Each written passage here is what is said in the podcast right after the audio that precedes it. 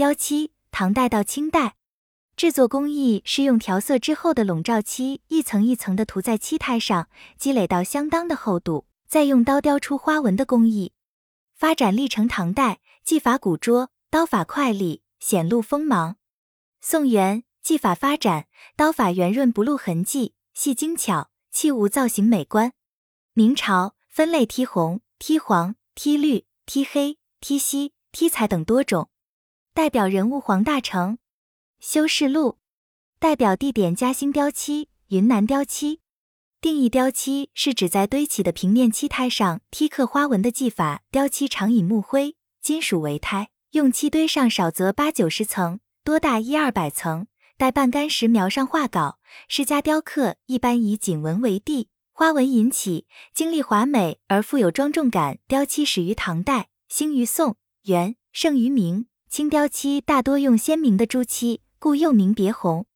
在历史上又被称为漆雕、堆漆。堆珠等，明朝中后期才统称雕漆。唐代雕漆特征，这种工艺在唐代已经出现，但唐代技法比较古拙，雕出的花纹与弟子都在同一个平面上，没有高低之分，很像木刻的印版。以前的雕漆装饰都是木胎上先雕刻，然后再上漆，而唐代的雕漆则是先在漆胎上涂漆数层，待一定厚度之后再进行雕刻。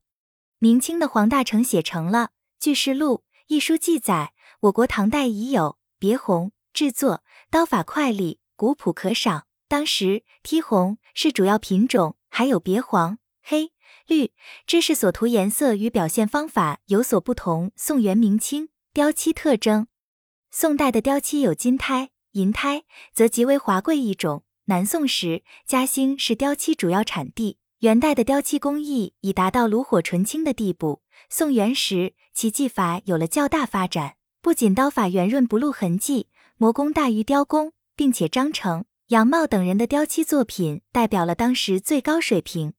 明代的雕漆在继承元代雕漆工艺的基础上，雕漆的生产有了飞跃的发展，尤其是永乐、宣德时期，雕漆刀法明快，讲究磨工，花纹匀厚圆润，题材广泛佳境。万历时期，雕漆风格有所变化，雕刀法棱线清楚，不藏锋。至清代，其雕刻技法刀痕显露，不打磨，漆色鲜红，花纹繁缛纤细。胎骨不仅在原先木胎基础上，兼有瓷胎、紫砂胎等。果园厂雕漆评价地位：雕漆制品造型古朴，纹饰考究，色泽光润，形态典雅，制作工艺复杂，并有防潮、抗热、耐酸碱。不变形、不变质的特点，雕漆工艺和其他的传统艺术一样，有其自身的发展和风格演变过程。明代漆工黄大成著的《巨事录》为古代漆器的定名和分类提供了可靠的依据。它体现了我国工艺美术家的高超技艺和聪明才智，是中华民族传统工艺的瑰宝。